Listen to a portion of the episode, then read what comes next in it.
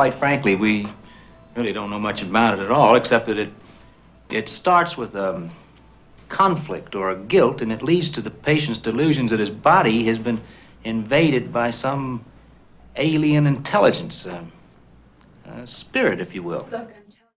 Bonjour à toutes et à tous et bienvenue pour ce nouvel épisode de Who You Gonna Call, le podcast qui parle de paranormal en toute simplicité et sans langue de bois. Je m'appelle Vanessa, je suis chasseuse de fantômes et je reçois ici des spécialistes afin d'aborder les grandes thématiques du paranormal. Aujourd'hui, je reçois Julie, pas notre toutoune, mais une psychologue intéressée par l'occulte et le paranormal. Ensemble, nous allons décortiquer les cas les plus connus de possession et nous allons tenter de comprendre si certains cas auraient pu être diagnostiqués autrement. La possession est-elle réelle? La psychiatrie peut-elle être la réponse à ces symptômes? Préparez-vous pour un podcast bouleversant. Coucou Julie, comment ça va? Bah ça va et toi? Eh bah écoute, ça va, je suis très heureuse de te recevoir euh, sur mon podcast pour la première fois, donc les gens te découvrent. Alors, pour la petite info, du coup, euh, Julie, euh, qui n'est pas Julie est un toutoun, est une amie de longue date. On se connaît depuis une quinzaine d'années, voire presque 20 ans, je crois, maintenant, Julie? Ouais, à peu près, ouais. Julie vient de Belgique. Si vous entendez son petit accent au cours des podcasts, ne soyez pas surpris. Ça sent bon le chocolat et les frites. Mais euh, surtout, ce qui est intéressant avec Julie, c'est que du coup, on partage en effet la passion du paranormal et de l'occulte. Euh, et en plus, Julie a un métier absolument incroyable et c'est intéressant, euh, là en tout cas pour le podcast, mais pour plein d'autres choses, de le mêler justement au paranormal parce qu'il y a plein de similarités, mais on va en parler justement. Alors, Julie, est-ce que tu peux nous dire en quelques mots justement euh, quel est ton métier et tes spécificités? Moi, je suis euh, psychologue. J'ai fait mes mmh études en Belgique, euh, dans la ville où j'habite, à Mons. Donc, j'ai jamais quitté ma petite ville. J'ai fait mes oh. études dans ma petite ville de Mons, que j'adore. Et je me suis spécialisée en psychopathologie adulte et psychologie du handicap. Donc, c'est-à-dire que là, actuellement, je travaille sur ces deux versants-là, puisque je travaille dans des structures psychiatriques privées qui euh, travaillent le double diagnostic. C'est-à-dire qu'on accompagne des personnes adultes mmh qui ont des pathologies psychiatriques associées à une forme euh, de handicap. Ok, donc c'est moi ça fait euh, moi je, je, t'ai suivi tout au long de tes études. je sais que tu es passionné par ton métier, tu es passionné par tout ça. Tu as fait une thèse qui est absolument passionnante. Est-ce que tu peux me rappeler le sujet justement? Alors le sujet, c'était le lien entre l'humour et la résilience chez les patients euh, touchés par différentes formes de sclérose en plaques. Donc c'était un, mémoire plutôt euh, neuropsychologique, euh, avec bah, toute une sphère sociale étudiée sur le côté, à savoir bah, l'importance de l'humour dans la guérison ou dans l'acceptation de la maladie. Absolument. Et moi, je sais, quand tu m'en parlais à l'époque, j'étais complètement fascinée parce qu'en fait, tu tellement euh, dans ce que tu fais et tu crois tellement en ce que tu fais justement tu es tellement euh, enfin il y a vraiment une, une force euh, et une puissance dans tout ce que tu dis que euh, quand on a abordé quelques autres sujets ensemble entre autres dans le paranormal tu m'as pas parfois donné ton avis mais d'un point de vue psychologique et psychiatrique et j'ai trouvé que c'était hyper sensé et c'est comme ça un petit peu qu'est née l'idée de ce podcast parce que ça faisait un moment que je te disais mais j'adore tes interventions en fait quand je te parle de paranormal que tu me donnes euh, ton avis euh, un petit peu tranché euh, d'un point de vue psychiatrique. Je trouve qu'il est censé, je trouve qu'il est intéressant, je trouve que les gens n'ont pas accès à ça parce qu'ils vont s'arrêter en effet à la première info qu'on leur donne. Mmh Et je me suis dit qu'il fallait absolument qu'on fasse ensemble un podcast. Alors, euh, break news. A priori, ce ne serait pas le seul podcast. Hein. Je pense que Julie, si en tout cas Julie prend plaisir à faire celui-ci, reviendra de temps en temps et qu'on on abordera tous ensemble euh, quelques sujets parce que je pense qu'il y a plein de sujets qu'on peut aborder d'un point de vue de la psychologie. Oui, c'est infini. Exactement. Et puis à chaque fois, toi, tu as, as, plein d'interventions à faire, on est d'accord hein oui, en fait, j'écoute tes podcasts depuis, depuis un moment et à chaque fois je dis: «Ah mais ça je pourrais, intervenir d'un point de vue psy. Ah mais ça en psychiatrie ça a été démontré que» enfin, tu vois? Donc oui, il y a plein de sujets, sur lesquels on pourrait, revenir éventuellement et puis, bah, rien que le sujet d'aujourd'hui déjà on pourrait en parler, des jours entiers, hein. Ça c'est c'est quelque chose, quoi. Absolument, on va devoir se limiter à trois cas. Et déjà, je pense que ça va être compliqué de le faire en une heure, mais euh, je crois qu'on pourra en parler très très longuement parce que déjà moi, sans être dans la psychiatrie, la psychologie, j'ai un avis très très tranché sur la possession uh-huh. et je suis vraiment euh, contente que vous la découvriez parce que vous allez voir, ça va vous apporter euh, un autre angle euh, à prendre justement quand on parle de paranormal parce que oui, il y a les phénomènes paranormaux, oui, il y a l'inconnu, oui, il y a plein de choses, mais je vous l'ai dit, il y a aussi toujours la part humaine et là on va apporter en plus une pierre à l'édifice qui est la part psychologie et psychiatrie et vous allez voir que c'est pas euh, c'est très important justement dans tous ces phénomènes, pas tous hein, mais dans certains phénomènes et, entre autres dans la possession, la psychiatrie elle prend une part vraiment presque j'ai envie de dire total, mais pas pour tous les cas. Mmh mais en tout cas, vous allez voir que c'est très intéressant. Donc, on va décortiquer tout ça. Alors, on va vous parler de trois cas, les cas les plus connus. Euh, même si vous n'y êtes pas intéressé, je suis sûre que vous avez déjà entendu les noms passés, voire les photos. On va commencer par parler euh, par le cas de Annelise Michel, euh, qui a inspiré le film L'exorcisme d'Emily Rose. On va aussi parler du cas Amityville, alors là je pense que tout le monde le connaît, et un cas peut-être un peu moins connu, Arnie Johnson, mais je pense que quand vous allez entendre l'histoire, euh, ça va vous rappeler quelque chose, sachant qu'en plus, il me semble que c'est euh, le volet 3 de The Conjuring qui parle de Arnett Johnson. Donc, si vous l'avez vu, ou en tout cas si vous comptez le voir, parce que je ne sais pas s'il est sorti, sachez que ça parle de cette histoire. Mais avant tout, je voulais faire un petit point sur la définition du Larousse de la possession.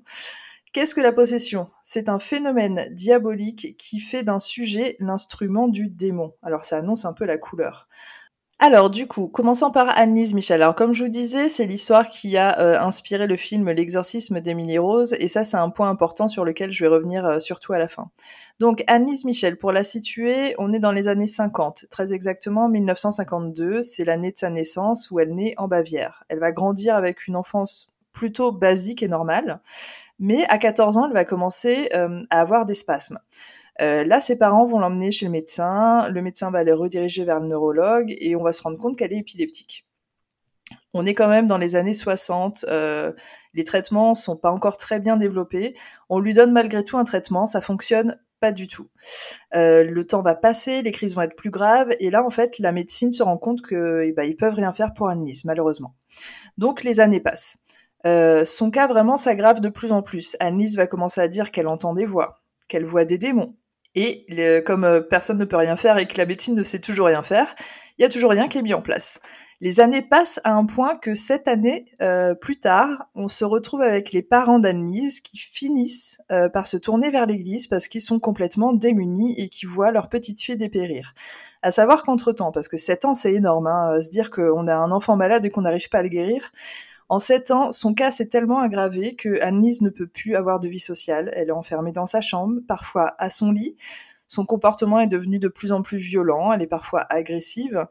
Et euh, surtout, bah, elle, hurle, elle, euh, elle dit qu'elle voit des démons. Enfin voilà, pour les parents, c'est juste inacceptable. Elle peut plus euh, vivre en société malgré ce qu'expliquent euh, les parents euh, par rapport à Annelise, tout ça, l'Église va refuser d'aider euh, toute la famille et surtout Annelise. donc là, les parents sont complètement démunis. L'Église ne veut pas les aider, la médecine non plus. Ils savent pas quoi faire, donc ils, restent comme ça. Ils continuent de laisser Annelise enfermée dans sa chambre, avoir ses crises. Enfin, c'est complètement horrible.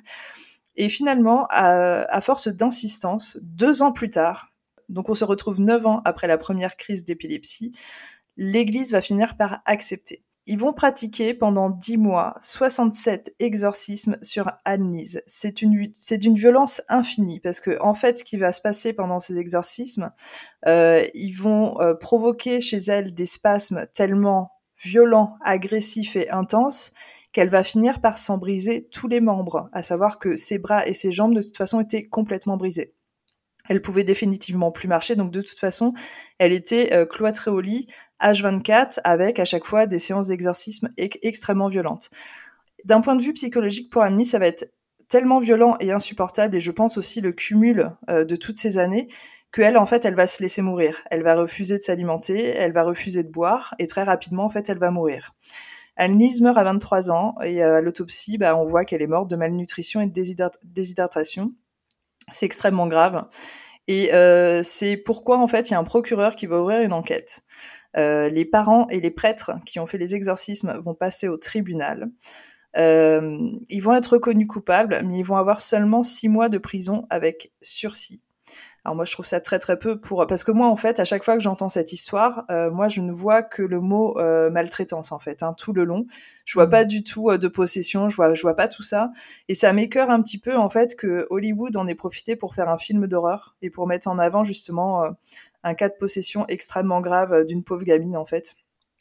Donc moi, cette histoire, à chaque fois, elle me terrifie, elle me bouleverse, elle me je la supporte pas. en fait, en fait, je ne supporte pas qu'on parle d'Annelise comme quelqu'un de possédé, parce que pour moi, c'était juste quelqu'un de malade, mhm. d'incompris, qui a été malade euh, à une mauvaise époque euh, et qui ne pouvait pas être guéri, euh, qui était très mal entouré, malheureusement, et, et c'est absolument affreux ce qui lui est arrivé. Alors, il faut savoir que sur Annelise, si jamais vous ne connaissiez pas ce cas, euh, je vous préviens, juste faites très attention, mais il y a sur Internet plein de photos, plein d'enregistrements euh, des séances d'exorcisme, ou euh, qui sont d'ailleurs assez effrayants. Hein. Je sais que tu les as écoutés aussi pour les besoins du podcast, hein, Julie. Mm, mm.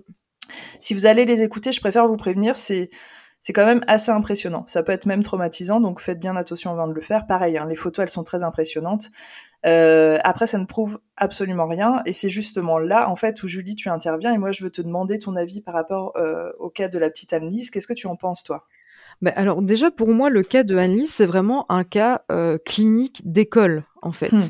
Euh, c'est-à-dire que euh, pour être tout à fait, euh, pour approfondir un peu les faits médicaux, il faut savoir qu'elle souffrait effectivement d'épilepsie, mais qu'elle souffrait d'épilepsie du lobe temporal. Ouais. L'épilepsie du lobe temporal, c'est la forme d'épilepsie qui induit la psychose épileptique. Mmh Donc, c'est-à-dire que ça entraîne chez la personne un état de psychose, en fait. Euh, le lobe temporel intervient aussi dans le langage, donc je me permets de le dire maintenant parce que ça sera important pour la suite euh, de l'analyse.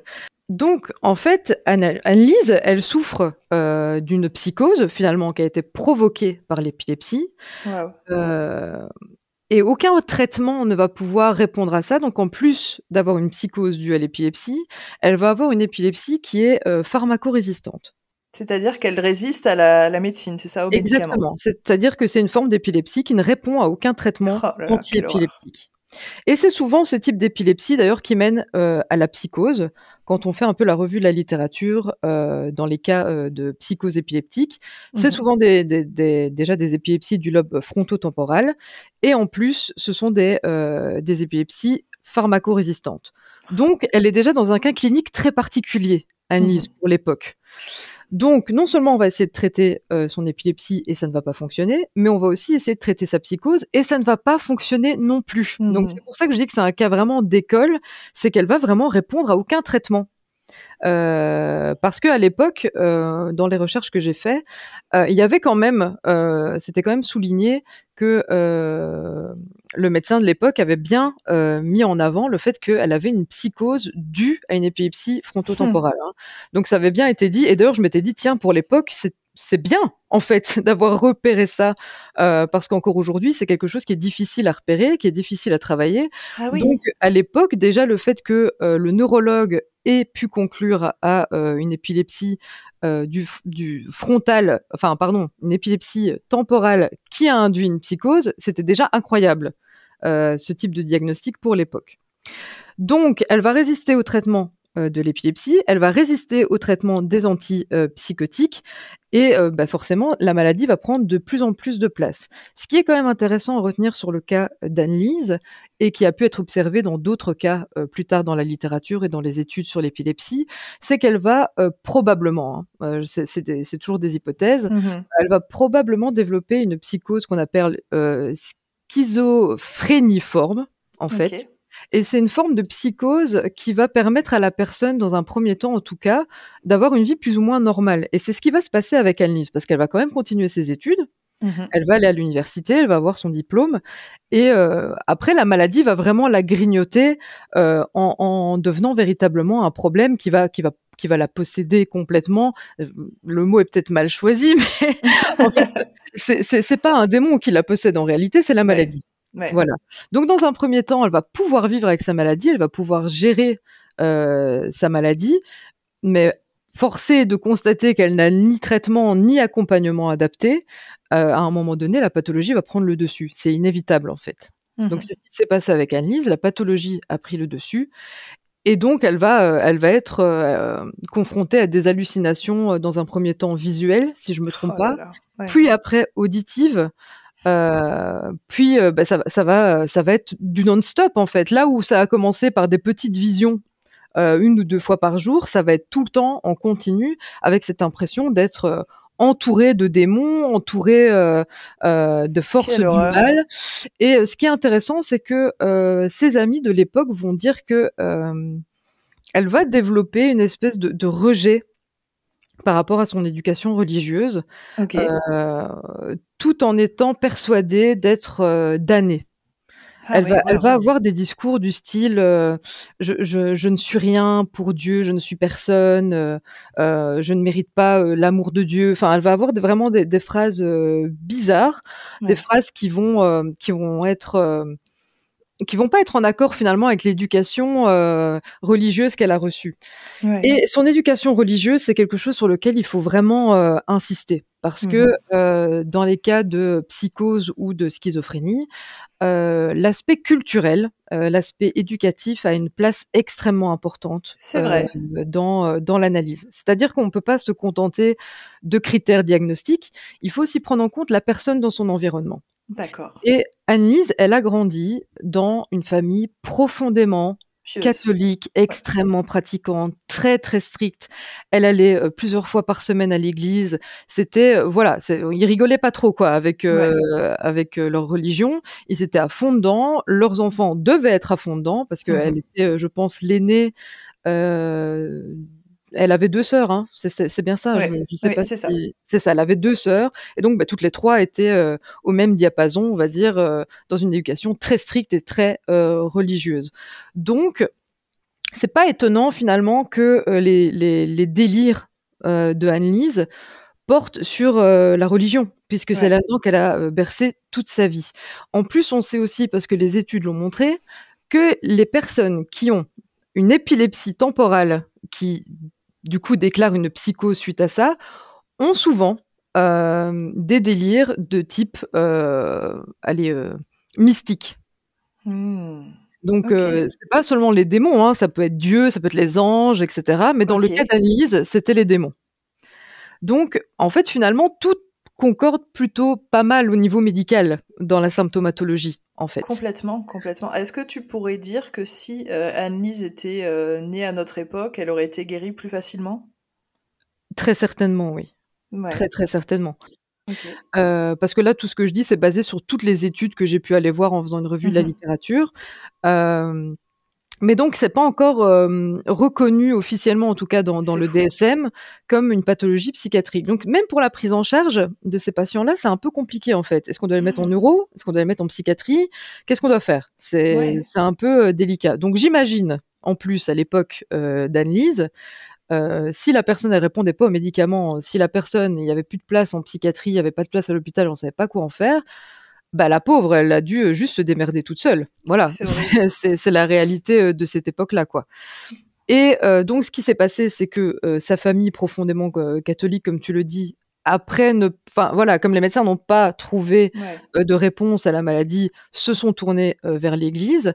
Et euh, si je ne me trompe pas, la raison pour laquelle ils ont refusé, c'est parce qu'elle ne rentrait pas dans les conditions, parce qu'il y a des conditions à remplir. c'est vrai. Pour, pour être, enfin, dans le pour pratiquer un exorcisme, c'est ça.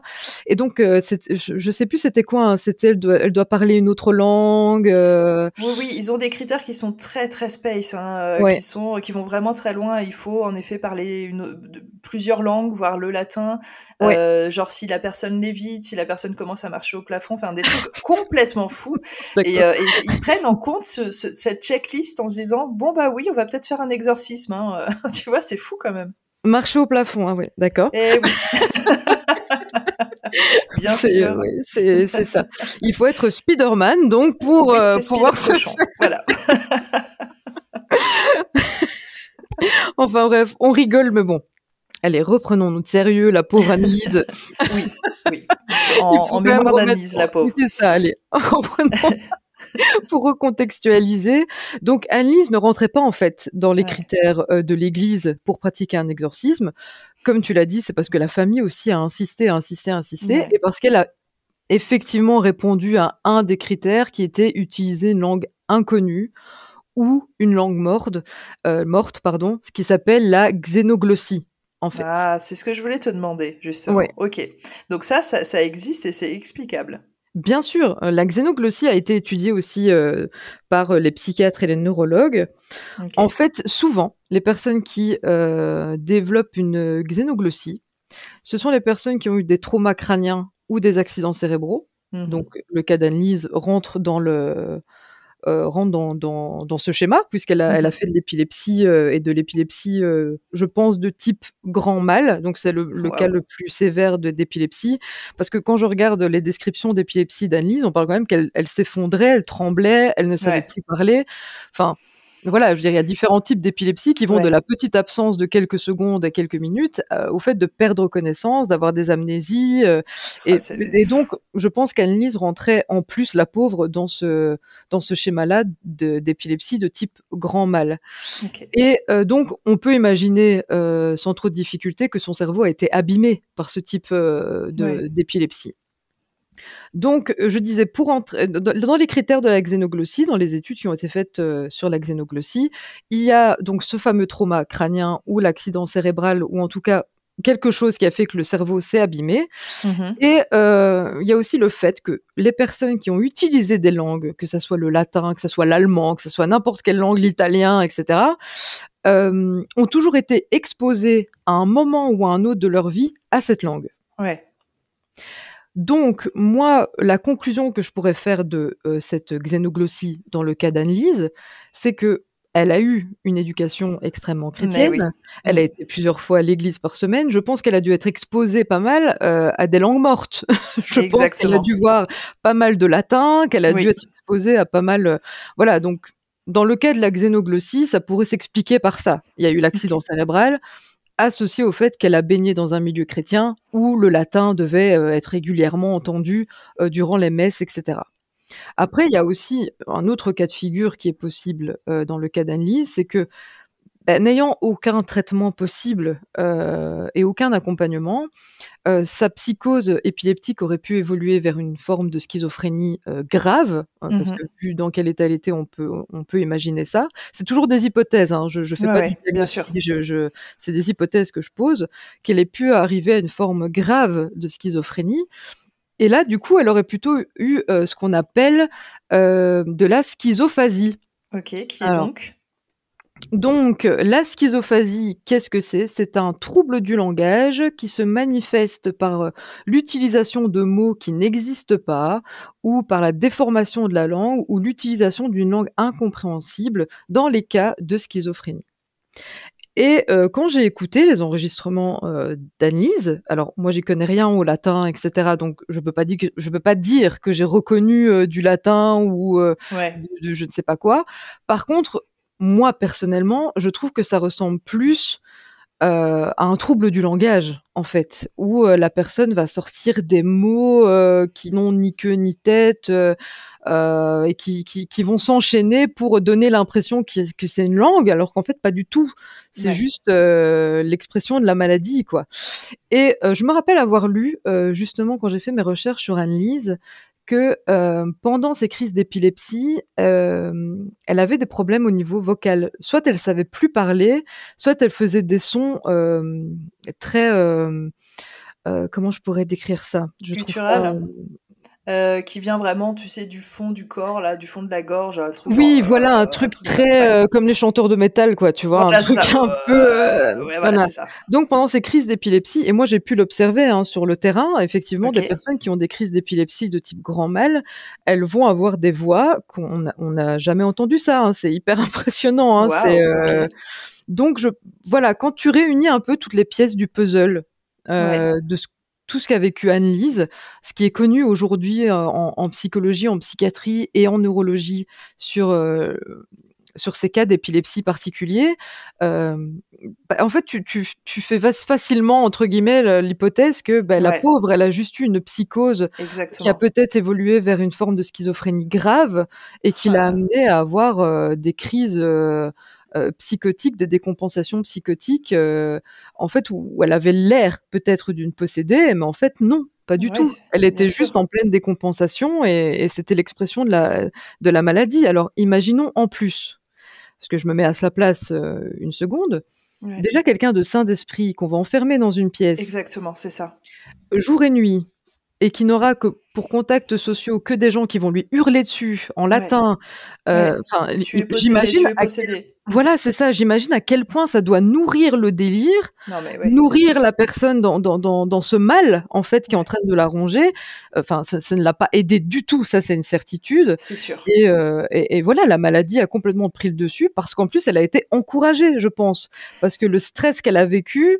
Euh, tout, euh, tout, l'environnement dans lequel elle a évolué euh, euh, au moment où sa maladie a pris le dessus n'a fait que exacerber en fait les, symptômes. Ça ne l'a pas été du tout en fait. C'est ce que je voulais te demander justement parce que pour moi en fait, euh, dans l'aggravation de, de, de, tous ces symptômes et de son état, euh, ça prend vraiment à partir du moment où elle est enfermée dans sa chambre. Tu sais quand elle commence à avoir les voix, les, les crises qui se répètent, tout ça, et de toute façon tu l'expliques très bien, c'est lié à ces crises. Mmh euh, pour moi en fait, le fait en effet qu'elle soit attachée, qu'on lui dise tous les jours t'es possédé, t'es possédé, t'as, je sais pas combien de, je crois que c'était 69 démons à l'intérieur de toi. Toi t'as une une une éducation pieuse, euh, tu, tu n'es plus en contact avec les gens depuis des années, bien sûr qu'au bout d'un moment, si on te dit t'es possédé, tu, tu l'embrasses en fait cette conclusion. Parce que c'est ça, c'est bien sûr les médecins t'ont tourné le dos et te disent qu'ils peuvent rien faire pour toi, bah, y a, il peut y avoir que ça. Et tu vois, quand tu vois à la fin qu'elle se laisse qu'elle se laisse mourir, c'est que je pense que pour elle, ça devenait mais insupportable en fait d'avoir cette vie là et de de voir euh, parce que un, exorcisme déjà j'imagine que c'est très prenant mais t'imagines dix mois d'exorcisme mais quelle c'est c'est incroyable enfin et que tout le monde ait contribué à à tout ça avec conviction en se disant que c'était pour le bien-être de cette gamine qui était en train de se briser un par un tous les membres de son corps qui ne mangeaient plus.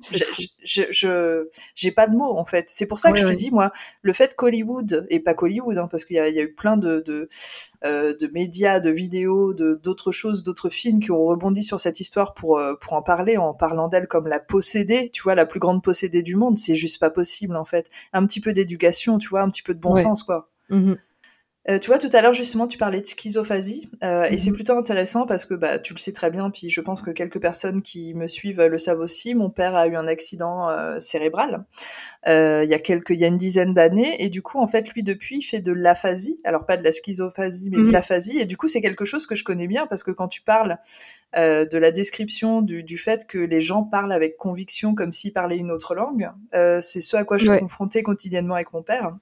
Mhm. L'aphasie, en fait, c'est euh, alors c'est souvent le fait d'inverser les mots ou de vouloir dire un mot et de, le, de dire un autre mot à la place. Mais dans le cas de mon père, on est vraiment sur une aphasie très très grave de, de, langage. Et en fait, parfois, il nous parle vraiment avec conviction pendant de longues minutes et on ne comprend absolument rien parce ah qu'il parle dans sa langue à lui, en fait, un mhm. petit peu bah comme un bébé pourrait s'exprimer auprès de ses parents. Donc moi, en fait, euh, c'est drôle d'ailleurs parce que je devrais, euh, je pense, en faire une vidéo un jour où je sais pas ce que je pourrais en faire, mais euh, on, on, on, a établi tous les deux une sorte de communication. Moi, je le comprends très bien, en fait. Mon, ma mère et mon frère ah ont encore un petit peu de mal, ouais. Et moi, en fait, je comprends toujours très bien ce qu'il dit, alors que je sais qu'il dit n'importe quoi. Enfin, il dit n'importe quoi aux yeux des, aux oreilles des autres.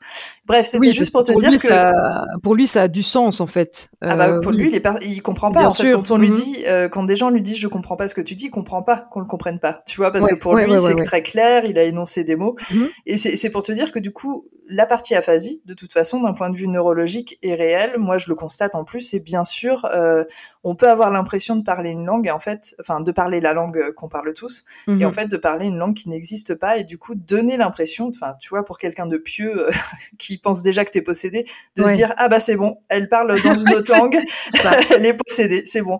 Donc mon père, tu vois, dans les années 60 bah, bah ouais, je pense qu'il serait, on aurait euh, dix prêtres à la maison là. Après, je pense que ça dépend aussi du milieu social dans lequel euh, la personne évolue. Il y, a, il y avait déjà à l'époque des gens qui étaient très, euh, euh qui étaient déjà très portés sur la science et qui avaient un peu rejeté l'aspect religieux. je pense que c'était une époque un peu charnière, quoi. Euh, on était à une époque où il y avait encore des gens extrêmement pratiquants, il y avait encore ah une bah. église très forte. Et puis, bah, tu avais ceux qui, tout doucement, euh, avaient une pensée plus scientifique, euh, plus athéiste. et malheureusement pour Anne-Lise, elle est tombée sur, sur, une, sur une famille qui était extrêmement pratiquante et donc forcément qui, qui, qui a, qui est tombée dans, dans ce versant démoniaque. Enfin, voilà.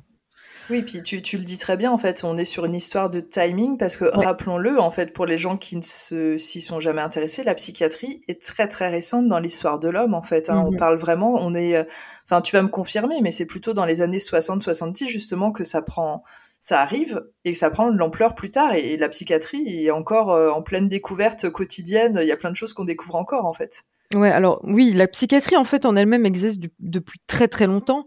C'est-à-dire que l'étude de, des maux de l'âme et euh, des, blessures psychiques existe depuis très très longtemps, mais euh, d'un point de vue euh, scientifique, elle s'est inscrite à peu près dans les années, si je me trompe pas, euh, comme la psychologie aux alentours des années 1800, quand les chaires de recherche ont commencé à se développer et que, ben, comme il y avait des recherches avec, euh, tu sais, vraiment des protocoles euh, clairs, nets, précis, scientifiques, là, c'est devenu vraiment à part entière des, des des matières scientifiques, comme la psychologie.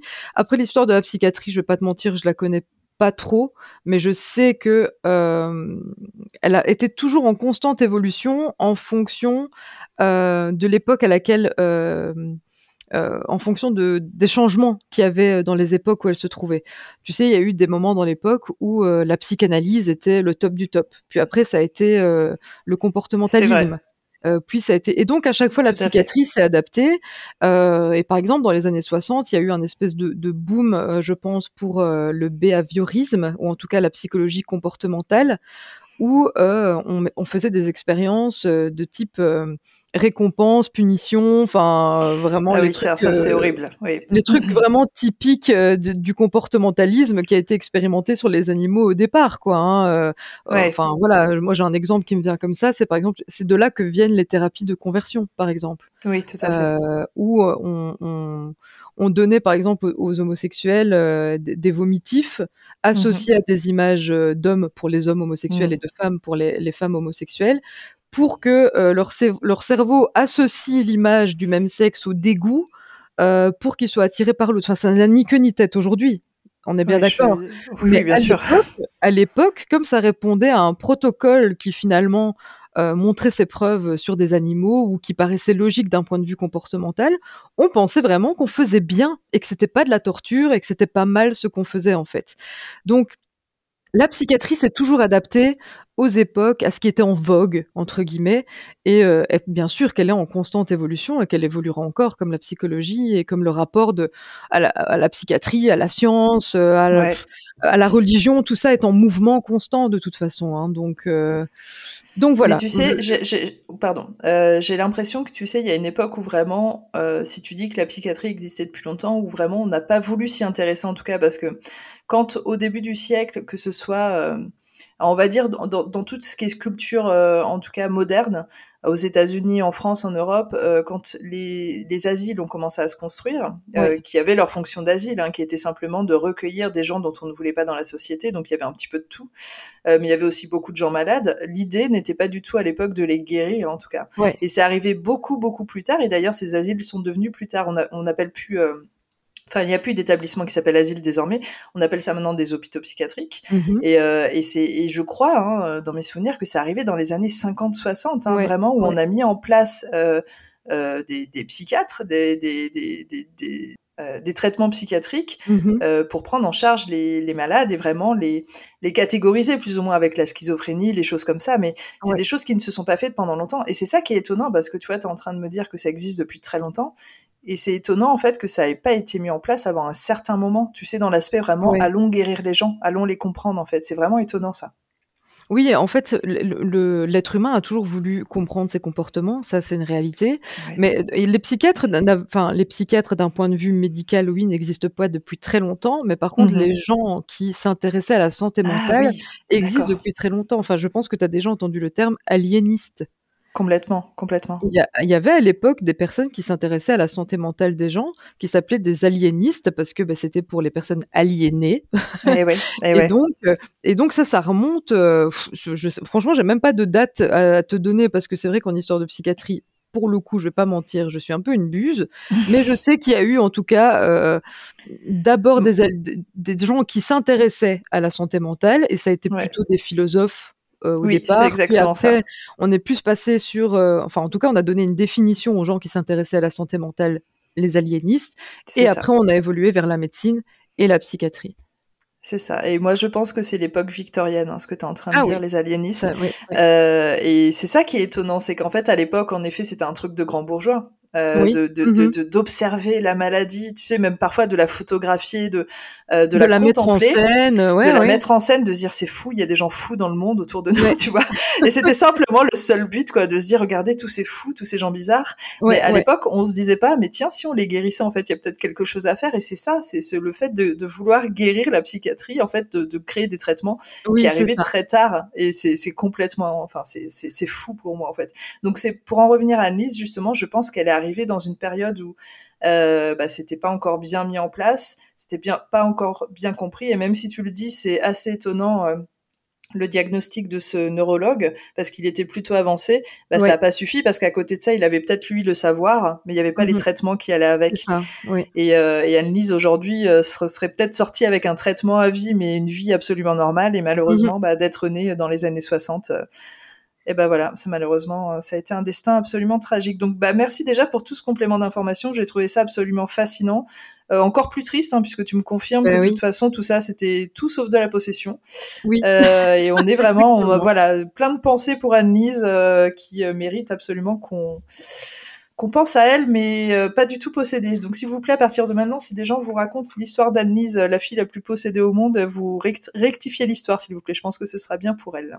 On va désormais parler d'un autre cas, une histoire, je pense, qui est connue par le monde entier, Amityville. Alors, je pense que toi, même sans faire tes recherches, hein, il n'y avait pas de problème, tu savais ce qu'était Amityville. oui. On est d'accord. je pense que c'est immanquable. C'est peut-être l'histoire paranormale la plus connue au monde. Et pourtant, je vais en décevoir beaucoup. J'avais déjà fait un podcast dessus, mais si c'est le premier que vous écoutez, vous tombez dessus là, euh, je préfère le dire tout de suite, Amityville, c'est bullshit du début à la fin. Donc on va y revenir. euh, alors il faut savoir que l'histoire d'Amityville telle que vous la connaissez, alors c'est-à-dire tous les films, les livres qui sont sortis, tout ça, c'est l'histoire qui s'est passée dans les, à partir des années 75. Ça a duré seulement deux ans avec la famille Lutz euh, qui, qui emménage dans cette maison et qui disent vivre tous les phénomènes que vous avez vus dans les, dans les livres et dans les films. Euh, mais on va pas s'intéresser à la famille Lutz parce que pour moi, comme je vous le dis, c'est bullshit. Euh, ils ont mhm. surfé sur une vague, ça a été prouvé plus ou moins par des gens qui ont fait des enquêtes euh, assez récemment, euh, que bah, ils, savaient ce qu'ils faisaient les Lutz quand, quand ils ont acheté la maison. Et en fait, au moment où ils ont acheté la maison, il venait d'y avoir un meurtre absolument horrible.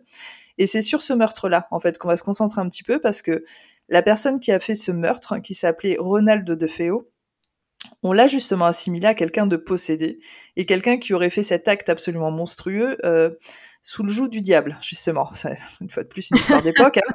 Euh, donc on va revenir un petit peu sur ça. Donc avant la famille Lutz, dans cette fabuleuse maison, il y a donc la famille de Féo, qui est donc deux parents et cinq enfants. Ils emménagent dans cette maison euh, en 1965. L'aîné de la famille s'appelle Ronald. Euh, il faut savoir, je vais déjà euh, tracer euh, le, profil psychologique, que Ronald c'est pas un gamin facile. Il est plutôt assez étrange. Il a, il a des sortes d'excès d'humeur qui sont, bon voilà, je pense dû, dû à son, à son éducation. Il s'entend pas bien avec son père. À l'adolescence, il tombe vraiment dans dans le stéréotype de l'ado hein, qui, euh, tu sais, en conflit avec sa famille, qui va se tourner vers les drogues, vers l'alcool, tout mhm. ça. Donc rien d'étonnant au final. Mais ce qui se passe, c'est que dans la nuit du 13 novembre 1974, il va tuer toute sa famille à coups de fusil. Alors je pense que vous avez déjà entendu l'histoire. Je vais vous en parler euh, rapidement, mais il faut savoir que euh, ce qui est étonnant dans cette histoire, c'est surtout comment les corps ont été retrouvés, et il faut savoir que c'est peut-être le seul mystère aujourd'hui qui est non élucidé. C'est absolument incroyable.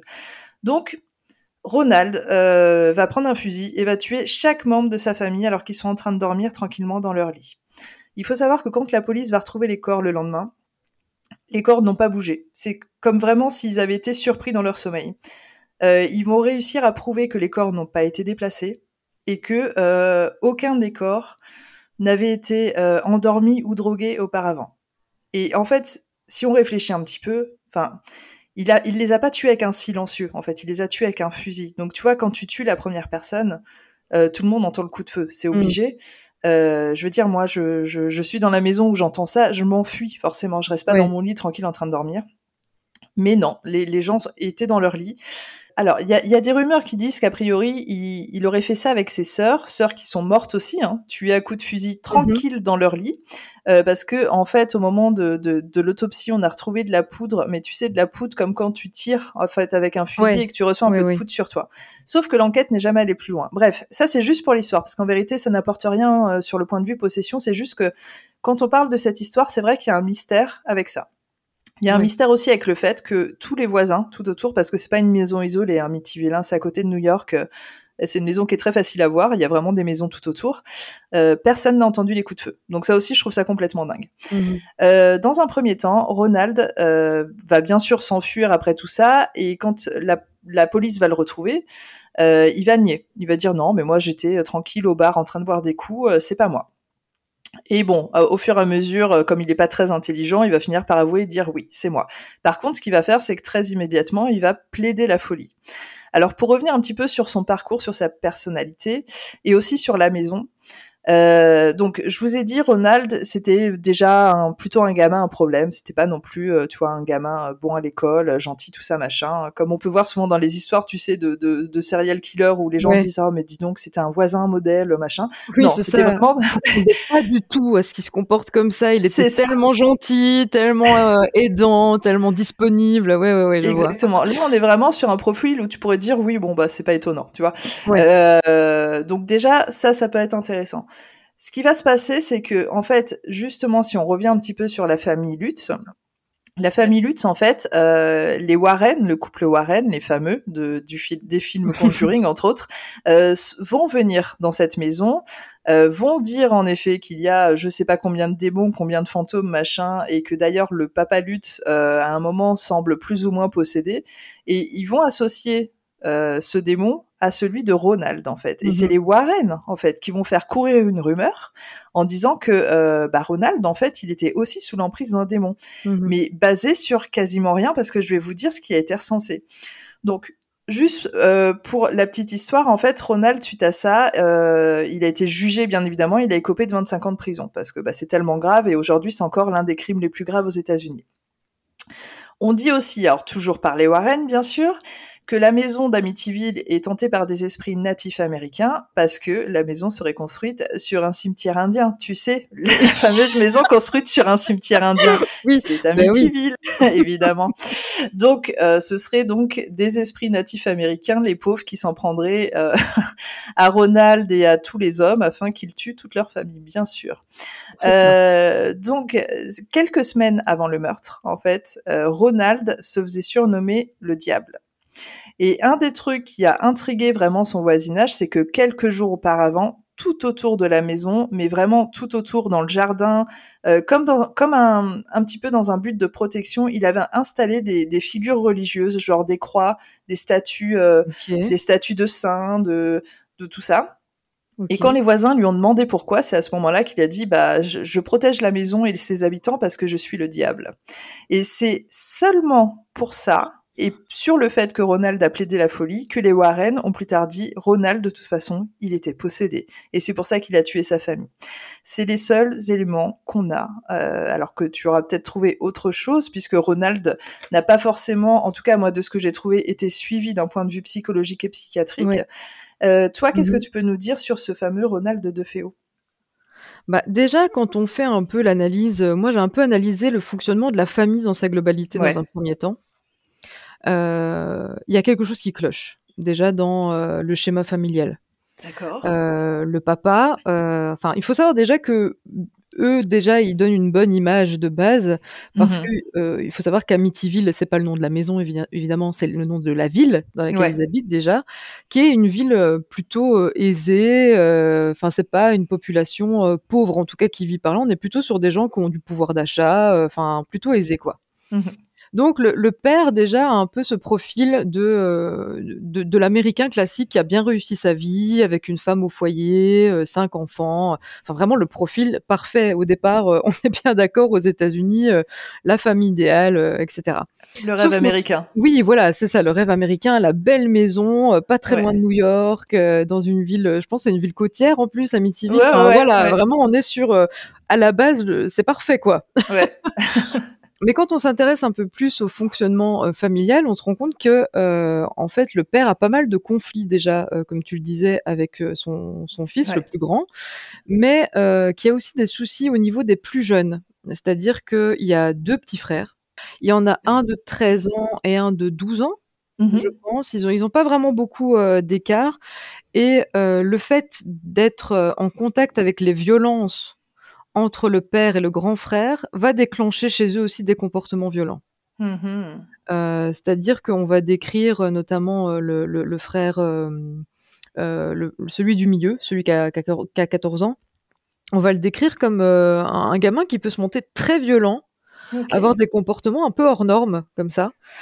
Et le plus petit bah, va répondre à ces comportements aussi, alors qu'à la base, il a un profil un peu d'enfant à tempérament plus, plus timide, etc. Bah, en fait, ils, vont tous, en fait, ces enfants, en tout cas les garçons, développer des tempéraments explosifs, violents, qui, qui, laissent penser, en tout cas, qu'ils ont été exposés eux aussi à une forme de, de violence. Donc, moi, mon premier la première idée qui me vient, donc encore une fois, je ne diagnostique pas, c'est ma mmh pensée à moi, mmh euh, c'est que on était dans le schéma d'une famille qui, en, en image, donne bien.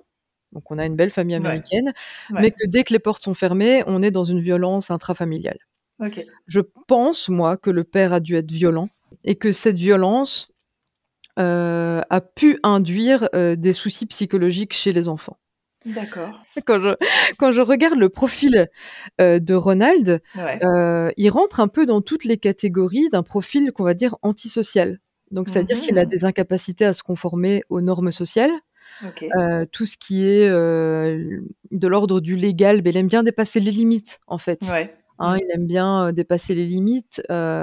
il, il a un peu bon voilà, il s'en fout de garder un boulot, il est voilà, il vient un peu euh, il aime bien la bagarre aussi, il est un peu agressif, euh, il méprise tout ce qui est euh, enfin il méprise les autres de toute façon, il est très mmh irresponsable dans, dans, sa manière de, de, de, vivre en fait et il manifeste en fait très jeune des troubles de la conduite de toute façon en société quoi.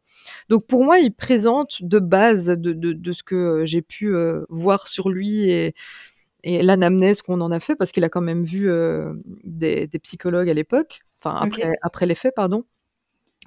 Euh, pour moi, il présente un profil antisocial. Est-ce que euh, le type de profil que tu décris pourrait être un profil type, attention, hein, parce que j'imagine qu'il y a des nuances à chaque fois, des jeunes, tu sais, qui sont à la base de mass shooting aux États-Unis?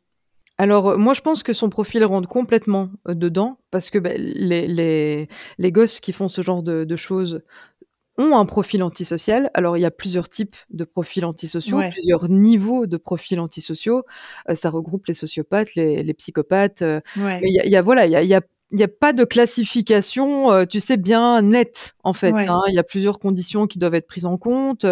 et en fait, ce qui se passe dans les profils antisociaux, c'est qu'effectivement, il y a plusieurs conditions qui doivent être réunis pour arriver sur ce type de profil, c'est qu'on va avoir une personne euh, qui va évoluer dans euh, un, climat familial qui peut être violent, mmh dénigrant, euh, violent sur le plan psychologique aussi, hein, ça ne doit pas forcément être physique, ça peut être les mmh deux, ou qu'un seul des cas, ou que physique ou que psychologique, mais en tout cas qui va évoluer dans un, un, climat qui n'est pas euh, qui, n'est pas bon, en tout cas pour le développement psychique d'un enfant ou d'un adolescent. Alors, je te demande ça parce que euh, moi, je suis très étonnée, on est d'accord. Euh, moi, ce qui était ressorti dans mes recherches et dans les tiennes, c'est qu'il y a un conflit avec le père. Et que toi, tu dis qu'il était probablement violent. Ok. tu es le père, pourquoi pas? Ok, je peux le comprendre à la limite. Mais tu es toute la famille. Pourquoi? En fait, c'est pour ça que je me, je me dis, est-ce qu'à un moment, euh, Ronald, il perd tellement pied qu'il se dit, bah, de toute façon, tout le monde mérite de mourir. C'est ça que j'essaye de comprendre, en fait.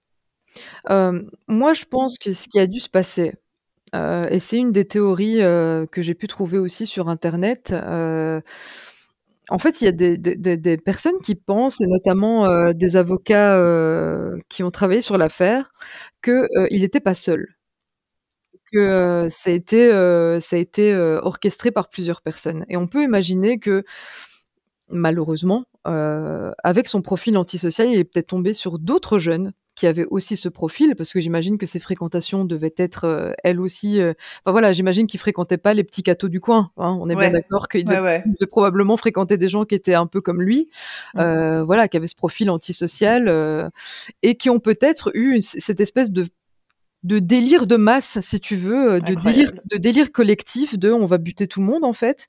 Et ça a commencé par sa famille, quoi. C'est possible, hein, c'est une des possibilités. Bah, c'est surtout que ça expliquerait en effet le fait que euh, chaque personne ait été tuée euh, sans même avoir tenté de se débattre ou de s'enfuir en fait dans son lit. Donc, mmh est-ce qu'il a réussi à trouver, euh, parce qu'il y a six personnes qui sont mortes cette nuit-là, mmh cinq autres complices, c'est quand même beaucoup, mais pourquoi pas? C'est possible, en effet. Je sais que c'est une des théories la plus importante. Donc, Oui, ça c'est une des théories, c'est qu'il n'aurait pas été seul. Alors, il y a une autre théorie, c'est qu'il aurait, euh, il aurait eu l'habitude, alors ça, euh, pareil, hein, ça reste qu'une théorie, euh, bon, j'y crois pas trop, mais on, doit la prendre en considération, qu'il avait l'habitude, quand tout le monde était couché, lui, il, il, dormait pas, il dormait pas en même temps que les autres, et il regardait énormément la télévision. Il mettait la télé très très fort, et en général, il regardait des films extrêmement violents. Euh, des films euh, avec énormément de coups de feu, justement, des films avec des armes. Voilà, c'était. Euh, il regardait beaucoup ce genre de choses. Et une des théories, c'est que il aurait laissé la télé allumée, tout simplement, et la famille ayant l'habitude de s'endormir ah finalement avec le son de ces films qui tournaient avec les, les, les cris, les, les, tirs de, de, de fusil, etc., n'aurait tout simplement pas réagi aux tirs de oh, fusil, pensant que c'était dans le film en fait. Alors c'est une théorie pour moi peut-être un petit peu tirée par les cheveux, mais pourquoi pas? Pourquoi pas? Ah bah oui, hein, complètement. De toute façon, enfin, c'est beaucoup mieux que, que d'imaginer que à ce moment-là, il est possédé et aidé par le diable pour oui. que toutes les personnes dans leur lit euh, puissent mourir tranquillement euh, d'un coup de fusil, euh, tu vois. C'est ça. Et puis ça expliquerait aussi pourquoi du coup il n'y a pas eu de réaction du voisinage. Exactement. Et tu vois, une fois de plus, après toute cette discussion, on se rend compte qu'encore une fois, on est sur des histoires, des mythes immenses qui ont été construits, sur lesquels on a fait des films. Tu te rends compte des mhm. films hollywoodiens mhm. qui continuent de sortir encore aujourd'hui, euh, où on raconte qu'il y a des maisons qui sont hantées, qui sont des gens qui se font posséder par des démons, qui on justifie des actes cruels par euh, la possession, alors que derrière c'est une fois de plus une histoire de psychiatrie euh, et et d'autres histoires d'éducation, comme tu le dis, il y a mhm. plein de choses qui rentrent en compte. Et on est, alors, une fois de plus, je rappelle, et Julie a très bien insisté là-dessus, Julie n'était pas présente au moment des faits pour faire des diagnostics, donc elle ne peut pas se prononcer, c'est seulement des théories en, sa, en son expertise, en sa connaissance du métier. Mais bien sûr, on n'est pas en train de dire que c'est sûr à 100% que c'est ça. Hein. On, apporte juste euh, d'autres réponses. Mais c'est intéressant parce que bah, une fois de plus, on déconstruit des mythes et des mythes qui sont tellement graves qu'il faut les prendre tels qu'ils sont. C'est-à-dire que là, on parle de meurtre. Il faut arrêter avec les démons, les machins, les, euh, le diable avec sa tête de cochon, je sais pas quoi, on s'en fiche. Il y a quelqu'un qui a juste tué sa famille. Ça, c'est ça qui est grave. Anne-Lise, elle est pas possédée, elle a pas 69 démos dans son corps, elle a juste, elle est juste très mal entourée, très mal diagnostiquée, elle est, elle a été malade au mauvais moment. Euh, euh, dans l'histoire de l'homme. Voilà, donc euh, juste voilà, c'est bien de recentrer les choses et Julie nous aide à ça. Donc au moins, bah merci pour ton avis sur Amityville. On va passer sur le cas de Arnett Johnson, qui est un des cas. Euh, je pense le moins connu, mais comme je vous disais, si vous avez vu Conjuring 3 ou si vous comptez le voir, parce qu'une fois de plus, je ne sais pas s'il est sorti, euh, ça va parler de cette histoire. Vous vous en doutez, c'est un film d'horreur, donc ça va évidemment mettre en avant l'aspect possession, l'aspect euh, sensationnel et l'aspect effrayant. On va donc l'analyser avec Julie une fois de plus. L'histoire ici est un petit peu plus longue parce qu'on est obligé de remonter au tout début. Alors, Arne Johnson, euh, pourquoi on parle autant de lui? C'est parce que c'est une histoire qui s'est passée dans les années 80, ou en tout cas le procès d'Arne Johnson a eu lieu dans les années 80. Et on en parle autant, euh, je, vais, je vais commencer par la fin, c'est parce qu'à l'époque, il a plaidé coupable pour possession, en tout cas son avocat. Possession démoniaque, attention. Euh, mais on va reprendre au début. Donc on commence avec Arne Johnson, qui est un adolescent de 18 ans, très amoureux de sa petite copine Debbie. Ils sont en couple depuis quelque temps. Euh, ils habitent chez les parents de Debbie avec euh, les frères et sœurs de Debbie. Et ils viennent d'acheter une maison. Alors c'est une maison qui est à Brookfield dans le Connecticut. elle est vraiment, faut vraiment la retaper. Elle est pas en bon état, donc ils peuvent pas encore emménager. Et un jour, il décide d'aller un petit peu nettoyer avec les petits frères euh, de débit. Euh, tout se passe bien jusqu'au moment où un des frères, qui s'appelle David, qui a une dizaine d'années, euh, dit ne pas se sentir très très bien dans la maison, il est très mal à l'aise. Et quand ils vont tous rentrer le soir, au moment du repas familial, David va dire qu'il a vu un vieil homme dans une chemise à carreaux qui s'est approché de lui, qui l'a poussé, qui lui a dit "Toi, fais bien attention." et il va expliquer qu'il a eu très peur parce qu'en plus cet homme a disparu. Enfin bref, gros malaise. Sur le coup, les parents, bah, écoutent l'histoire, ils y croient plutôt, mais en même temps, ils sont un petit peu inquiets pour David. À savoir que avant ça, David n'avait pas trop d'antécédents. Euh, ce qui va se passer, c'est que ça va prendre de l'ampleur très très rapidement chez David. On parle vraiment d'une semaine. Euh, il va faire énormément de cauchemars, il va devenir un petit peu psychotique, il va avoir des, hallucinations. Euh, il dit entendre des phénomènes en permanence, être observé dans sa chambre. On essaye d'entrer dans son corps, on essaye de le posséder. Il se sent agressé, il dit qu'on le frappe. Euh, il entend parler en latin. Bref, il est terrifié à 24. Et euh, ça va même le mener à devenir très agressif. Il attaque sa mère. Alors c'est drôle en quelque sorte parce que c'est vraiment ciblé en fait, c'est sa mère. Euh, il l'attaque, il l'agresse, il l'insulte. Et va s'en suivre une série de spasmes et de convulsions. Euh, donc la maman, en fait, euh, face à l'ampleur des symptômes qui, sont de plus en plus graves euh, jour après jour, décide d'aller voir un psychiatre. En fait, elle emmène David. Et à la fin de la séance, en fait, le psy va lui dire Ok, bah donnez-moi tant d'argent et prochaine séance à telle date, mais je veux voir toute la famille. Et en fait, alors je sais pas quelles étaient les attentes de débit, si elle imaginait qu'il allait juste lui donner un traitement et lui dire bon bah il a ça. Mais en fait, le fait de faire plusieurs séances et de dépenser euh, de l'argent qu'elle n'avait pas, elle va s'arrêter là. Donc le diagnostic en fait ne va jamais tomber pour le petit David. Mmh et du coup, en fait, ce qu'elle va faire, c'est qu'elle va faire appel à un prêtre. Euh, qui va venir dans la maison. Le prêtre va faire le tour de la maison. Il va dire oui, oui, je constate bien qu'il y a des démons dans cette maison, évidemment. Mais par contre, ce qui est assez incroyable, c'est qu'il va dire bah écoutez, je ne peux rien faire, et il va se barrer. Donc il va les laisser un petit peu comme ça. Elle va être là, d'accord. Euh, donc elle, en fait, elle va faire ce que tout le monde fait à l'époque, euh, c'est-à-dire qu'elle va appeler les Warren et ils vont venir sur place. Allez, c'est encore une histoire pour les Warren. ils vont venir sur place et ils vont faire exactement ce qu'ils font d'habitude, c'est-à-dire qu'au début ils observent beaucoup et puis ils vont revenir, euh, c'est-à-dire qu'ils vont rien faire hein, sur le coup, ils vont revenir de temps en temps pour constater euh, l'évolution. Ah oui, dis donc le petit David, il va pas bien. Enfin voilà, tu vois, ils font pas grand-chose. Ils observent beaucoup, ils disent oui, bon, on voit bien qu'il se passe des choses. Euh, mais ce qui se passe, c'est que après ça, alors peut-être parce que le prêtre est venu et qu'il a avoué qu'il ressentait des choses, peut-être parce que les Warren aussi, toute la famille va commencer à dire, voir des choses, ressentir des choses, se sentir agressé. Enfin, ça prend une ampleur telle que euh, Arnay et Debbie euh, décident d'aller euh, emménager dans leur maison finalement qui n'était pas du tout terminée parce qu'ils disent que l'ambiance devient mais impossible en fait, c'est mmh vraiment le grand n'importe quoi. Euh, les Warren, ils vont même dire qu'ils vont assister à des phénomènes poltergeist. Hein. C'est pour te dire qu'au bout d'un moment, c'est vraiment euh, la folie. Et c'est très, enfin, c'est pas étonnant finalement. Euh, et finalement, ils vont finir par euh, convoquer un prêtre et il va y avoir trois exorcismes sur le petit David. Et d'ailleurs, attends, il y a quatre prêtres hein, qui vont se, se déplacer, s'il te plaît. Et les prêtres, en fait, vont dire que dans le corps de ce petit David, il y avait 43 démons. Au moment de l'exorcisme, on dit qu'il y a des marques qui sont apparues sur le corps et que le petit David a lévité dans les airs. Ah oui. On dirait un spectacle de magie. Euh, ça. donne envie. C'est du soleil. on est là. Exactement. oh mon Dieu. C'est toujours assez incroyable hein, quand ils décrivent les trucs. C'est dommage hein, qu'on n'ait pas des vidéos ou autre chose pour nous prouver que ça existe. Mais bon, mm. bref.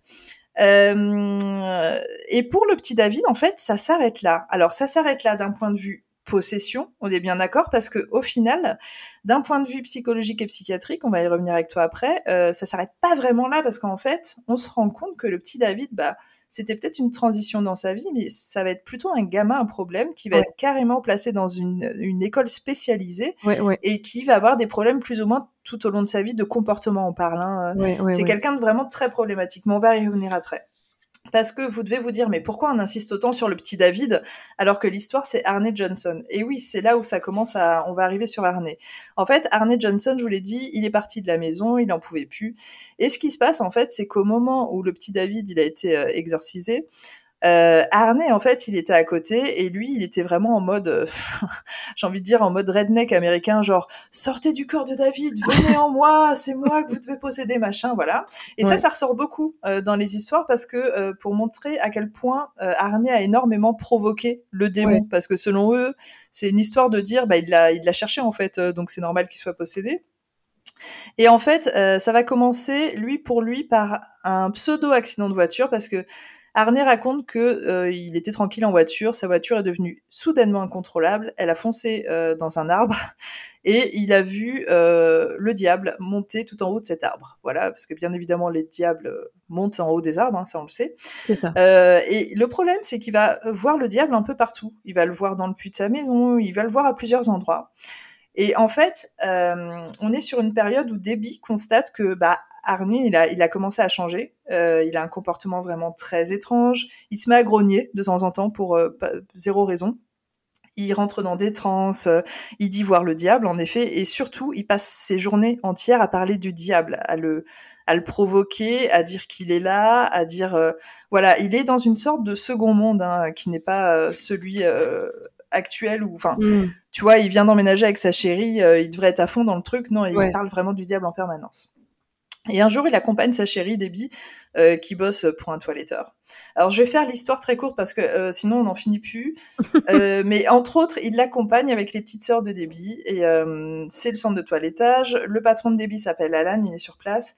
Il y a une sorte d'altercation très très étrange qui se passe entre tout le monde d'ailleurs, mais surtout à l'origine, c'est Alan.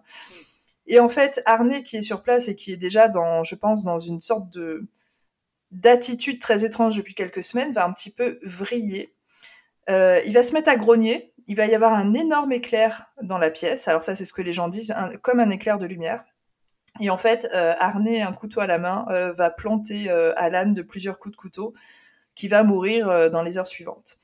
Alors, euh, va être arrêté immédiatement, évidemment, puisque c'est un homicide, mais il va être libéré sous caution très rapidement aussi, parce que euh, bah, on va payer sa caution de, je crois, c'était 120 000 dollars.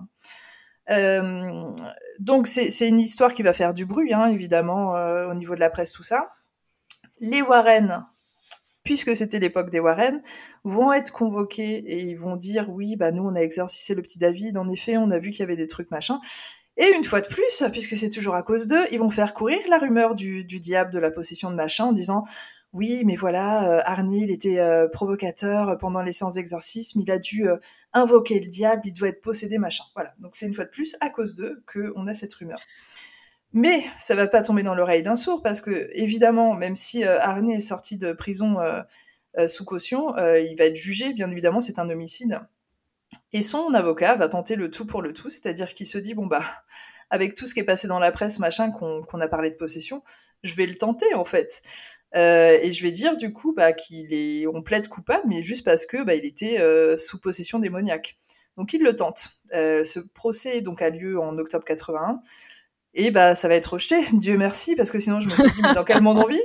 Mais par contre, ce qui va être complètement fou et ce que je ne comprends vraiment pas, c'est qu'il va être condamné pour homicide involontaire. Hmm. Et pour moi, en fait, en quelque sorte, c'est une façon, on va dire, scientifique, ou en tout cas euh, légale, euh, de parler de possession. Parce que involontaire, enfin, il a quand même attaqué le gars de, de, sang-froid, en fait. Hein, donc mhm. ça, ça, n'a pas lieu d'être. Et ce qu'il faut savoir, la finalité de tout ça, c'est que euh, ce cher Arnay a fait seulement 50 prisons pour cet homicide et qu'après il est sorti pour euh, vivre euh, tranquille sa vie avec Debbie, avoir des enfants, euh, tout ça, tout ça.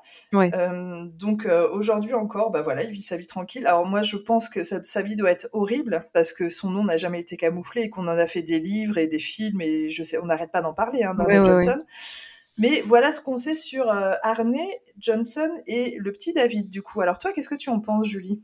Alors, moi, c'est le cas ou euh, gros point d'interrogation pour plein de choses.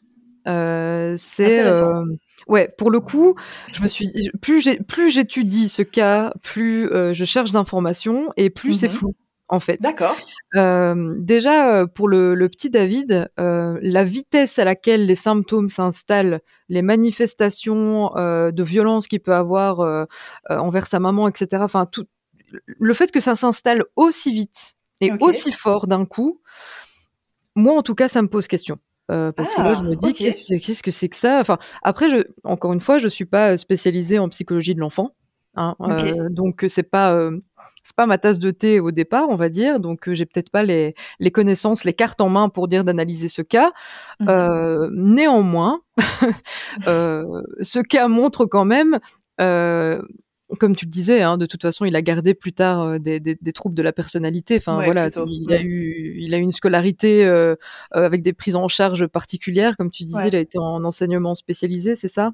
Oui, c'est ça. Euh, moi, la, seule théorie que je pourrais avoir pour pour David, c'est qu'il aurait peut-être, alors soit il aurait déjà développé des gros troubles de la personnalité à ce moment-là le changement, le fait que sa sœur s'en aille avec un homme, etc., lui aurait peut-être mmh. pas plu. Il aurait peut-être euh, eu euh, des, troubles comportementaux avec euh, des inventions derrière de trucs un peu violents, très forts, etc. Après, pour un, gosse aussi jeune, ça me paraît quand même un peu fort. Mais quand tu te renseignes sur la famille, tu vois quand même que eux aussi ont baigné mmh dans une éducation catholique. Hein, ils sont aussi quand même euh, encore portés, euh, ils vont à l'église aussi. Enfin, c'est des gens qui sont euh, quand même pratiquants. Donc je me dis lui aussi un peu baigné là-dedans. Donc bah, il peut peut-être se nourrir de ce qu'il a vu et entendu pour pour attirer l'attention sur lui et ça pourrait faire partie du profil des troubles comportementaux. même si ça me paraît un petit peu gros, mais encore une fois, c'est qu'une hypothèse. Hein. après, je me suis quand même posé la question des, des troubles dissociatifs de l'identité. Ok. Euh, après, c'est vrai qu'au niveau des enfants, je sais pas trop comment ça se passe parce qu'en général, le trouble dissociatif de l'identité, il se développe à l'âge adulte dû à un traumatisme dans l'enfant, dans l'enfance en général. Donc voilà, je veux dire, c'est une idée qu'on pourrait avoir, une hypothèse. Est-ce qu'il aurait eu à ce moment-là euh, des troubles dissociatifs de l'identité euh, qui seraient venus et partis d'eux-mêmes? Là, pour le coup, vraiment, je, suis assez. Euh, voilà, je suis en point d'interrogation et en fait, c'est plutôt intéressant, comme tu dis, parce que, euh, ben, euh, comme quoi, il reste des choses à étudier, il reste des choses inexpliquées et c'est intéressant, quoi. Donc, pour le petit David, franchement, je suis assez.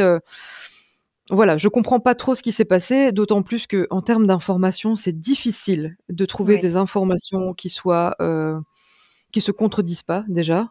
Déjà. Et surtout, c'est beaucoup des informations euh, qui tournent autour de ce que les Warren ont eux rapporté. Exactement, c'est le problème. Donc, comment faire un diagnostic entre guillemets ou formuler des hypothèses psy quand au final les seuls témoignages que tu as c'est des gens qui te disent euh, oui, ils faisaient voler euh, des tables, enfin des trucs où tu te dis comment comment moi je peux baser une analyse là-dessus sachant que tout repose finalement sur l'analyse des Warren et le fait que ben, la famille est suivie sauf euh, le frère de David. Ouais, tout à fait. Non, non, c'est compliqué. Et en plus, tu vois, ce qui est, ce qui est fou avec les Warren et qui m'énerve d'autant plus d'ailleurs, c'est que à chaque fois, ils disaient que quand ils faisaient des grandes séances, en tout cas, ou quand ils pratiquaient des exorcismes, ils, venaient jamais seuls mm. parce qu'ils voulaient qu'il y ait des témoins. Et ils prenaient souvent des gens de différentes catégories. Donc, il y avait, avais souvent euh, un prêtre, toujours, ça c'est sûr, euh, une médium ou un truc comme ça. Euh, avais des policiers, souvent, et tu avais des, des gens du corps mm-hmm. médical.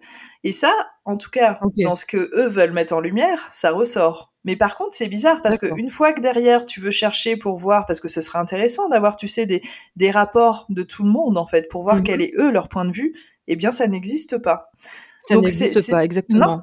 Et c'est problématique parce que du coup, on est obligé de se baser seulement sur les dires des Warren, qui en effet, j'ai encore essayé de lire un livre là euh, il y a quelques jours, c'est illisible tellement tout de suite ils te mettent euh, dans le truc du démon et que tu te dis mais les gars, c'est pas possible en fait, faut arrêter. Tout est démon avec eux, c'est à cause d'eux hein, que les gens aux États-Unis voient les démons partout, c'est à cause d'eux. Donc c'est problématique, c'est très compliqué. Oui, et en plus, euh, euh, concernant en plus le procès de Arne, hein, euh, ils ont, c'est eux, enfin, je veux dire, de, on a envie de leur dire, mais de quoi vous vous mêlez en fait? clair. Ils arrivent au procès en disant, nous, on a la réponse, il est possédé par le diable, mais, mais qui êtes-vous Oui, c'est ça, qui êtes-vous? Bah les Warren, voyons. C'est fou quand même d'arriver, de, de, vouloir prendre le dessus sur un procès pour meurtre en disant nous on a la réponse c'est enfin moi ça me paraît euh, surréaliste hein, euh, de, de, non mais le culot alors après c'est voilà, le culot comme tu dis c'est le culot de l'avocat, alors après c'est un avocat, donc évidemment il surfe sur tout ce qui est possible, hein, donc il s'est dit pourquoi pas, j'ai peut-être un truc à saisir. en, Mais en, fait, finalement il a fait un peu la même chose que pour euh, pour les DFO, en fait, pour le cas cas DFO, parce que à la base, pour, euh, enfin, je refais vite fait un aparté sur euh, le cas DFO, donc le cas d'Amityville. au départ, c'est l'avocat qui a proposé à Ronald de, de plaider le fait que des voix démoniaques l'aient poussé à faire quelque chose, non pas dans le but de faire croire qu'il était réellement possédé ou, ou, qu'il, ou que le diable avait vraiment une emprise sur lui, mais vraiment pour plaider la folie. Ouais, et le faire passer pour un fou.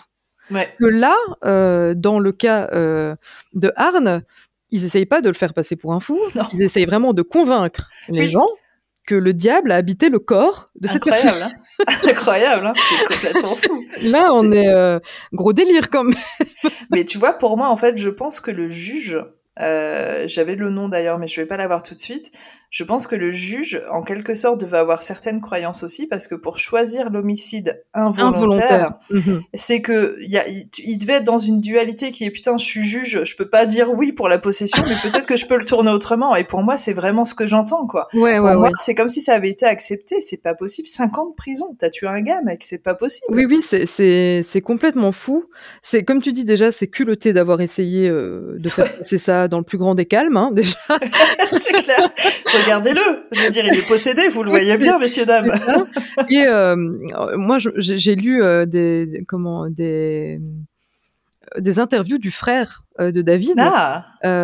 Alors? Qui disait que pour lui, tout ça était supercherie depuis le début Oh la vache. Que son petit frère était juste malade, sans préciser, hein, que son petit frère était juste malade et que ce soit sa famille ou les Warren ont surfé sur la maladie de son ah, frère pour se faire de l'argent. Euh, lui, en tout cas, c'est l'avis très tranché qu'il a sur la question, hein, donc le frère de David. et il a d'ailleurs porté plainte euh, quand euh, il y a un livre qui est sorti, bien sûr, sur l'affaire. Il y a un livre qui est sorti où les Warren sont intervenus. Je me rappelle plus le nom de l'écrivain, mais en tout cas, l'histoire est sortie sous forme de bouquin.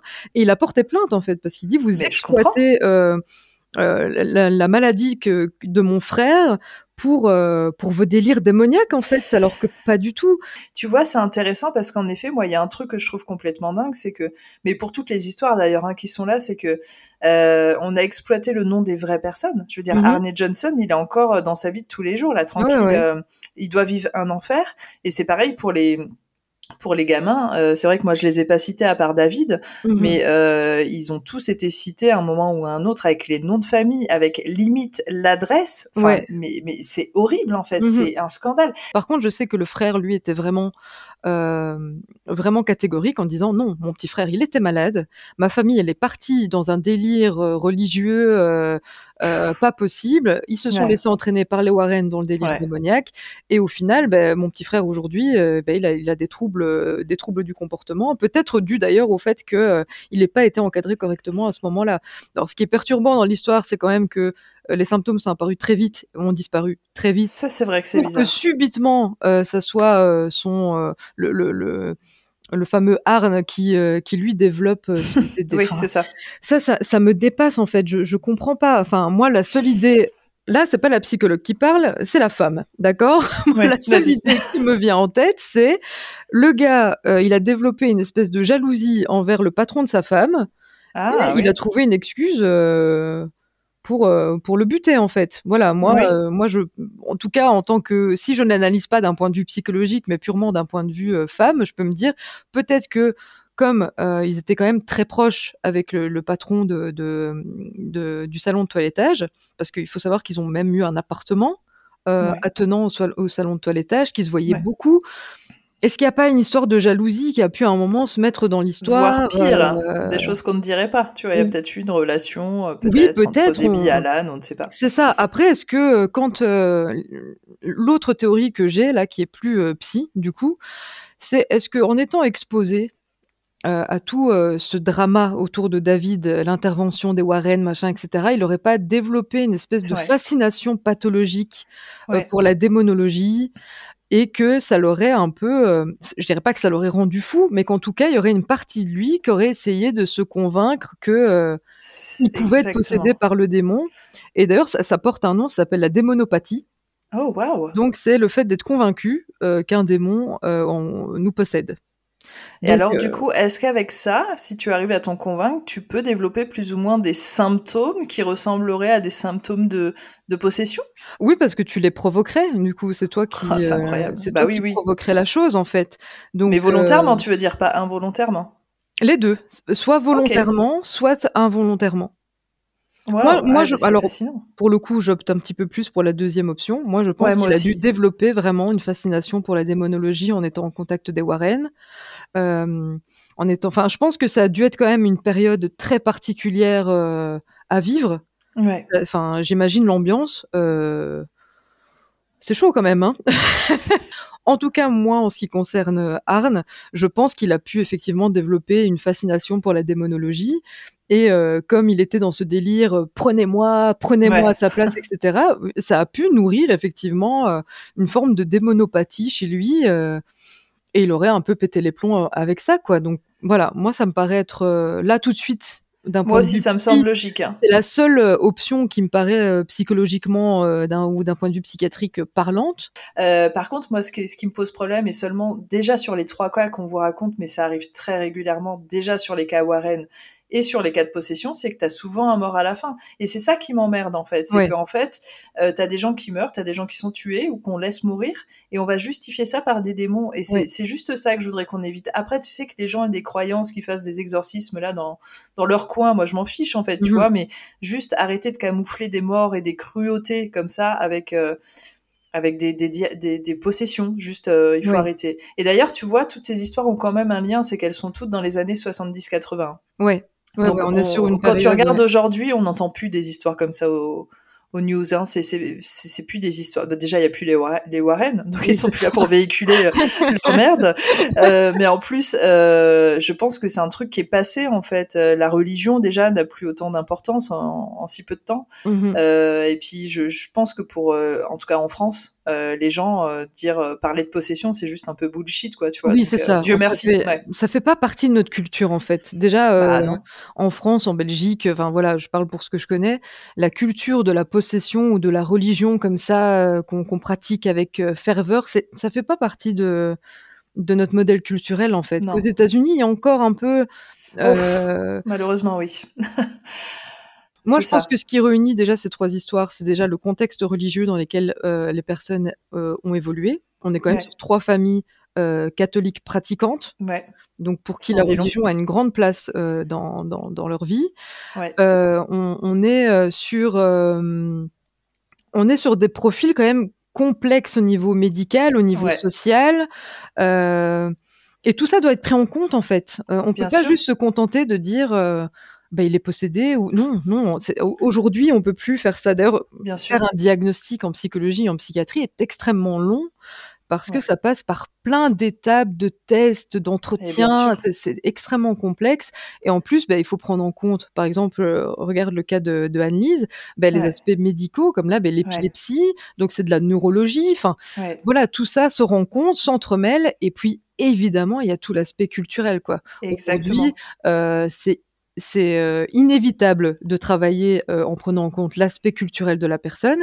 Et d'ailleurs, euh, il faut savoir qu'il y a des psychiatres qui travaillent parfois avec l'Église dans les cas d'exorcisme. c'est vrai. Parce que il faut savoir que à l'époque où Anne-Lise a été a, a, eu un exorcisme, enfin Combien déjà 67 Je ne sais plus combien. Alors ça, c'est le nombre de démons qu'elle avait en ah elle, mais elle a eu euh, oui, elle en a eu. Enfin, ça a duré pendant dix mois, donc c'était tout le temps en fait. Oui, je pense qu'elle devait avoir genre deux exorcismes par jour.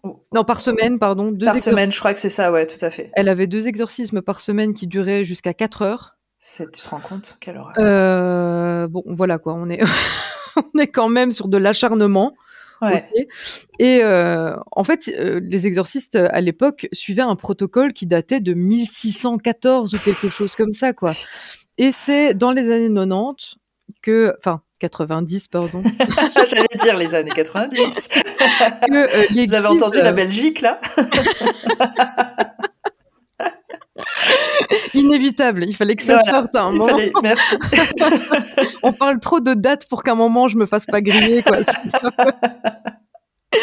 Donc je disais, il a fallu euh, attendre les années 90 du coup pour que euh, l'Église revoie euh, son schéma d'exorcisme en fait. Hein. donc mmh quand même entre 1600 et 1990. C'est horrible. bon, quand même. Vraiment, c'est terrible, c'est catastrophique. dans ce nouveau processus d'exorcisme qui a été mis en place, il était demandé de l'Église que les psychiatres soit au premier plan, d'abord et mmh. avant tout, euh, dans euh, la stratégie euh, qui, qui déterminait si oui ou non il y avait exorcisme ou pas.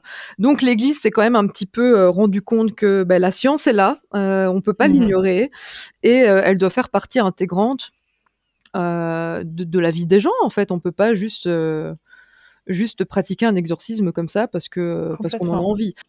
Eh ben écoute, euh, j'ai passé euh, un moment euh, délicieux à t'écouter parce que j'ai appris beaucoup de choses et, je trouve ça fascinant et j'espère qu'on refera d'autres podcasts de, ce type et qu'on analyse d'autres cas parce que je pense qu'il y a beaucoup de choses à dire d'un point de vue général sur le paranormal et sur beaucoup d'autres choses.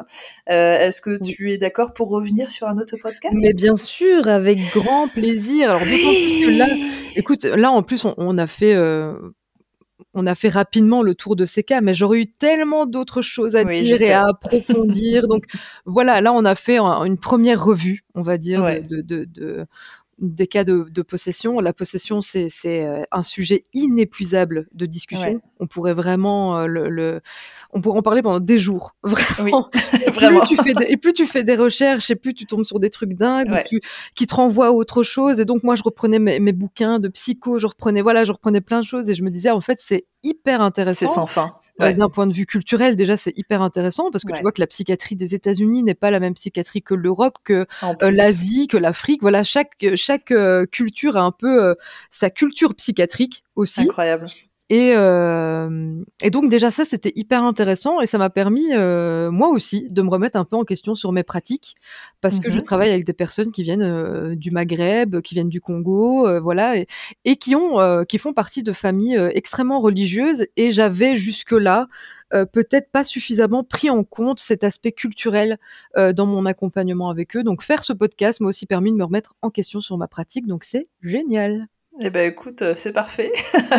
si ça a pu t'aider aussi là-dessus, moi je trouve que tu as, apporté beaucoup de choses à ce podcast et j'espère que vous aussi en tant qu'auditeur, vous avez pris plaisir à écouter euh, à écouter ce podcast et que vous aurez encore plus de plaisir à en écouter d'autres euh, dans les mois à venir. Alors justement, Julie, si les gens euh, bah, voulaient euh, peut-être te contacter ou en tout cas te suivre, est-ce qu'il est possible de te suivre sur les réseaux? Oui, bien sûr. Alors si vous avez des questions, euh, même par rapport à ce qu'on a parlé aujourd'hui euh, et que vous voulez approfondir parce que vous n'avez pas compris quelque chose, vous pouvez me retrouver sur Instagram.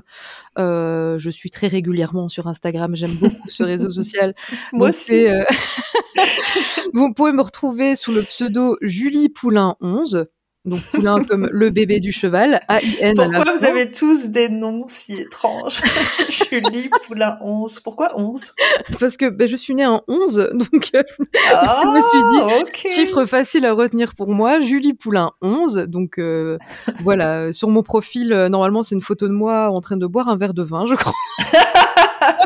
Je vais vérifier. Je suis, je suis pas sûre, mais euh, je crois que c'est ça. je crois que c'est ça, oui. à venir me parler, ce sera avec grand plaisir.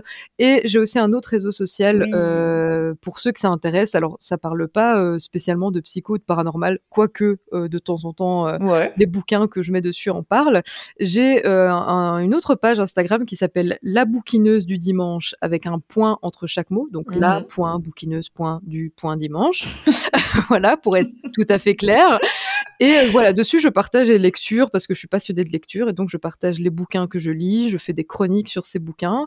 Parfois, il y a des bouquins qui parlent de paranormal. J'ai notamment présenté Les Invisibles de Fougeray. Euh, j'ai présenté aussi des livres de Stéphane Alix. Euh, voilà, donc il y a un petit peu de paranormal quand même. Mais si vous aimez la lecture et que vous avez envie de faire partie de la communauté de Bookstagram, venez, ça sera avec grand plaisir. Voilà. Allez vous abonner en masse parce que Julie essaye de faire vivre cette page avec beaucoup de passion. Euh, et euh, voilà, donc ça, je pense que ça lui ferait énormément plaisir. Et surtout, je pense qu'on est tous plus ou moins férus de lecture. Donc euh, vous, allez voir, son contenu est très intéressant. Merci. Mais avec plaisir. Alors, me concernant, si vous voulez me retrouver, moi aussi, je suis aussi beaucoup sur Instagram. C'est le réseau social en lequel je crois le plus. Donc, il y a déjà mon Instagram à moi qui est Vanessa-Paranormal Life. Et ensuite, Là, il y a quelque chose de simple. Si vous voulez voir tout ce que je fais, il y a un lien Linktree. Vous avez juste à cliquer dessus et vous allez me retrouver partout ailleurs. Ça va être beaucoup plus simple pour vous. Alors, sachez aussi qu'il y a l'Instagram du podcast qui est où you gonna call tout en attaché podcast où là, euh, j'essaye d'illustrer, d'imager vraiment tout ce qu'on s'est dit. Alors là, ça va être un petit peu compliqué, mais je vous mettrai des photos peut-être des personnes dont on a parlé. Euh, je vais peut-être éviter les photos euh, d'Annelise Michel, surtout à la fin, parce que c'est vraiment traumatisant. mais voilà, en tout cas, vous pouvez suivre et, et visualiser surtout tout ce qui s'est dit au cours du podcast. Euh, si vous avez envie de nous rejoindre sur une nuit Ghost Hunt et d'avoir une expérience unique euh, auprès de chasseurs de fantômes dans un lieu présumé hanté, à savoir que cette chère Julie est déjà venue à plusieurs reprises, hein, n'est-ce pas? Et c'était génial. Je vous encourage à le faire. Bien, merci. euh, eh bien, vous pouvez aller sur le site lesnuitghosthunt.com ou .fr. J'ai un doute, super. Euh, un des deux, vous essayez, vous allez tomber dessus. Et euh, du coup, vous pourrez nous rejoindre sur les événements parce que bah, on s'éclate, tout simplement. C'est des moments absolument uniques. Et si vous voulez aller encore plus loin et euh, passer plus de temps avec des chasseurs de fantômes, je propose désormais des voyages. Ça s'appelle les voyages extraordinaires. Euh, et il y a des circuits euh, différents à thématiques euh, dans différents pays. Alors en ce moment, j'en propose quatre, mais il y en aura de plus en plus. Si vous êtes curieux, je vous invite à aller sur les-voyages-extraordinaires.fr. Vous allez pouvoir voir tout ça. Voilà, ma chère Julie, c'était passionnant, c'était génial. J'étais trop heureuse de te recevoir ici. Je te fais plein de bisous et puis bah, je te dis à bientôt. Allez, à bientôt tout le monde. Gros bisous. À bientôt tout le monde. Ciao. The power of Christ compels you. That The power of Christ compels you. The power of Christ compels you. The power of Christ compels you.